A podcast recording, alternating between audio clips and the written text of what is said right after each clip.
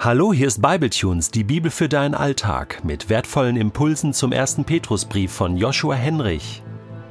Für den heutigen Podcast lese ich aus dem ersten Petrusbrief Kapitel 3 die Verse 18 bis 22 nach der neuen Genfer Übersetzung. Christus selbst hat ja ebenfalls gelitten, als er, der Gerechte, für die Schuldigen starb. Er hat mit seinem Tod ein für allemal die Sünden der Menschen gesühnt und hat damit auch euch den Zugang zu Gott eröffnet. Ja, er wurde getötet, aber das betraf nur sein irdisches Leben, denn er wurde wieder lebendig gemacht zu einem Leben im Geist. Und so zu neuem Leben erweckt, ging er zu den Geistern in der unsichtbaren Welt, die sich zu Noahs Zeit gegen Gott aufgelehnt hatten und die jetzt bis zu ihrer endgültigen Verurteilung gefangen gehalten werden, und verkündete ihn seinen Sieg. Damals, in den Tagen Noahs, hatte Gott in seiner Geduld mit dem Gericht gewartet, bis die Arche gebaut war. Doch als dann die Flut kam, wurden nur wenige, nicht mehr als acht Personen, in die Arche durch das Wasser hindurchgetragen und gerettet. Das Wasser von damals war das Gegenstück zum Wasser der Taufe. Und dieses Wasser rettet jetzt euch. Denn bei der Taufe geht es nicht um etwas Äußeres, das Abwaschen von körperlichem Schmutz. Sich taufen zu lassen bedeutet vielmehr, Gott um ein reines Gewissen zu bitten. Und dass die Taufe uns rettet, verdanken wir der Auferstehung von Jesus Christus, der jetzt, nachdem er in den Himmel gegangen ist, auf dem Ehrenplatz an der rechten Seite Gottes sitzt und dem die Engel und alle Mächte und Gewalten unterstellt sind. Gesegnet sind die das Wort Gottes hören und bewahren. Dieser Text ist einmalig in der Bibel. Nur im ersten Petrusbrief lesen wir davon, dass Jesus in die Unterwelt gegangen ist, um seinen Sieg zu verkündigen. Und gerade deshalb ist diese Stelle auch nicht besonders einfach zu verstehen. Was meint Petrus mit den unsichtbaren Geistern, denen Jesus seinen Sieg verkündigt hat? Ist er in die Hölle hinabgestiegen? Hat er während seiner Todeszeit all denen das Evangelium verkündet, die in ihrer Lebzeit nie die Gelegenheit dazu bekommen haben, sich für ihn zu entscheiden? Vielleicht muss ich dich enttäuschen, aber ja, ich selbst bleibe mit einigen Fragen zurück und kann dir leider nicht sagen, was genau Petrus damit sagen möchte. Es gibt zwar so einige Theorien, über die man diskutieren könnte, aber wirklich wissen tun wir es nicht. Und trotzdem, wir hinterbleiben nicht leer. Wir brauchen diese Passage nicht zu überspringen oder uns in irgendwelchen Spekulationen zu verlieren. Es ist völlig okay, manche Aussagen der Bibel nicht ganz begreifen zu können. In solchen Fällen lohnt es sich, erstmal das durchzukauen, was man versteht. Und das Tolle ist, damit haben wir schon genug zu kauen. Die Aussagen von Petrus über Noah und die Sintflut sind nur ein Einschub, worüber er grundsätzlich spricht. Man könnte auch sagen, das Hauptmenü das ist der Lebensweg von Jesus. Petrus beschreibt, dass Jesus, der Christus, selbst gelitten hat, dass er gestorben ist und dann eben, dass er zu den Geistern hinabgestiegen ist, dass Jesus wieder auferstanden ist und jetzt, nachdem er in den Himmel gefahren ist, zu Rechten Gottes auf dem Thron sitzt. Und diese Zusammenfassung von Jesu Lebensweg, das ist ganz schön eine Nummer. Die Aussagen über Jesus sind derart konzentriert, dass das apostolische Glaubensbekenntnis Petrus beinahe wörtlich wiedergibt. Ich hoffe, du kennst das apostolische Glaubensbekenntnis. Es ist das wichtigste Bekenntnis der Christenheit in Geschichte, Gegenwart und Zukunft. Es ist wohl fast so alt wie das Neue Testament, vereint die Kirche weltweit und wird in vielen Gottesdiensten gemeinsam gesprochen. Das Glaubensbekenntnis gliedert sich in drei Teile. Der erste Teil beinhaltet den Glauben an Gott den Vater, der zweite den Glauben an Jesus, den Christus, und der dritte an den Glauben an den Heiligen Geist und die Kirche. Über Jesus heißt es an einer Stelle gekreuzigt, gestorben und begraben, hinabgestiegen in das Reich des Todes, am dritten Tage auferstanden von den Toten, aufgefahren in den Himmel, er sitzt zu Rechten Gottes, des allmächtigen Vaters.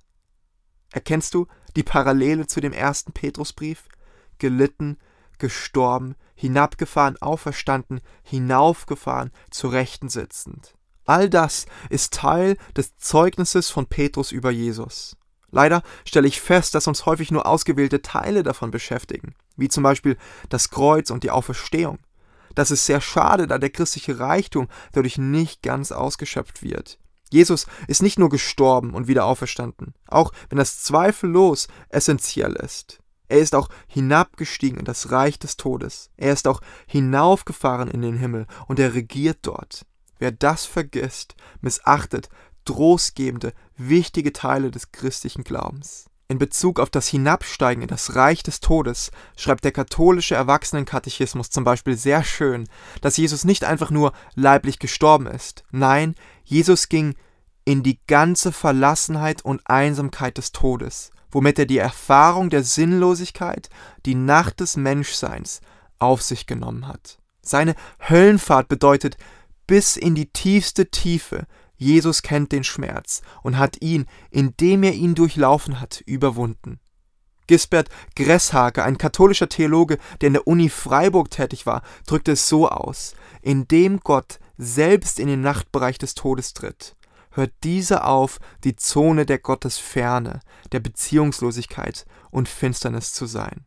Adolf Schlatter, ein evangelischer Theologe, der sein Leben intensiv dem Studium der Bibel gewidmet hat, kommentiert die Petrusstelle so: Die Toten sind Christus so wenig entzogen wie die Lebenden. Gott ist noch nicht zu Ende, wenn wir Menschen am Ende sind. Wir sind zu Ende mit dem Tod, aber Gott kann seine Gnade auch einem Toten mitteilen und kann selbst einen Toten wieder lebendig machen.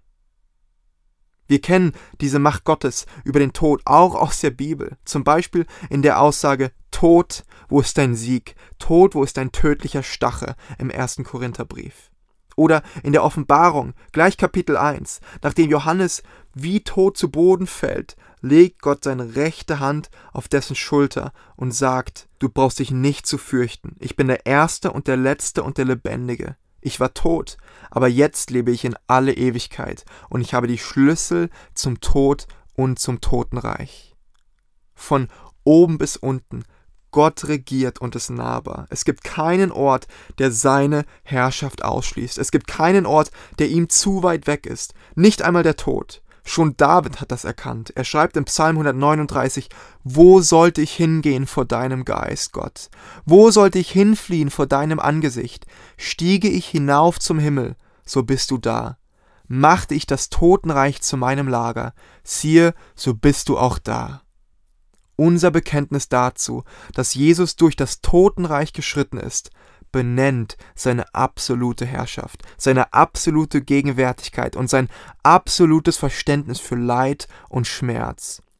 Deswegen können auch wir mit David sagen, und wenn ich auch wandere durchs finstere Tal, so fürchte ich kein Unglück, denn du, Gott, bist bei mir.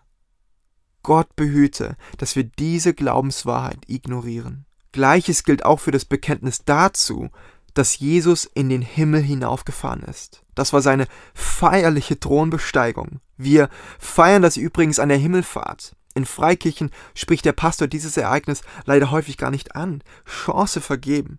Doch die Botschaft, dass Jesus jetzt, heute, in diesem Moment und in aller Ewigkeit zu Rechten Gottes sitzt, diese Botschaft ist genauso entscheidend und Teil des Evangeliums wie seine Auferstehung. Bist du dir bewusst, dass Jesus auf dem Thron sitzt. Diese Wahrheit soll dein Leben genauso verändern wie das Kreuz. Weißt du, Petrus fügt diesen Abschnitt über Jesus nicht grundlos in seinen Brief ein. Wir müssen uns vor Augen halten und bekennen, was Jesus getan hat, wer er ist, was er tut und in Ewigkeit tun wird.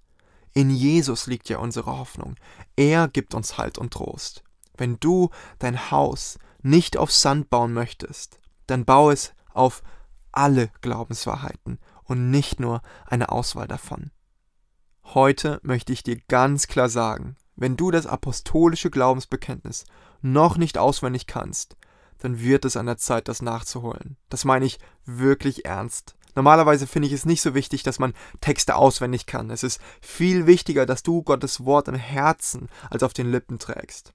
Aber beim apostolischen Glaubensbekenntnis, da ist es wirklich entscheidend. Lasse dir diesen Reichtum nicht entgehen und wenn du ein Pastor einer Freikirche bist, bring das Bekenntnis doch mal liturgisch in den Gottesdienst ein und predige darüber. Das Bekenntnis ist außerdem von unschätzbarem Wert für den Umgang mit unterschiedlichen Konfessionen.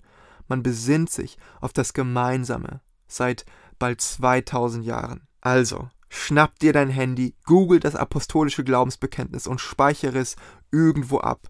Druck es vielleicht sogar aus, hänge es aufs Klo und lerne es auswendig. Und falls du noch ein paar Fragen dazu haben solltest, was bedeutet zum Beispiel die Jungfrauengeburt darin oder warum heißt es katholische Kirche, dann darfst du mir sehr gerne deine Fragen dazu schicken. Vielleicht kann ich ja behilflich sein unter joshua at bibletunes.de. Joshua mit SH bin ich wie sonst auch immer erreichbar.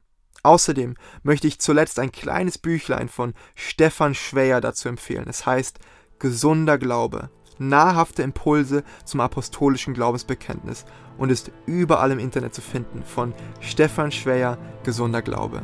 Ich wünsche dir und mir, dass wir lernen, die unermesslichen Schätze des christlichen Glaubens mehr und mehr erfassen zu können. Ich glaube an Jesus, gekreuzigt, gestorben und begraben hinabgestiegen in das Reich des Todes, am dritten Tage auferstanden von den Toten, aufgefahren in den Himmel. Er sitzt zu Rechten Gottes, des allmächtigen Vaters.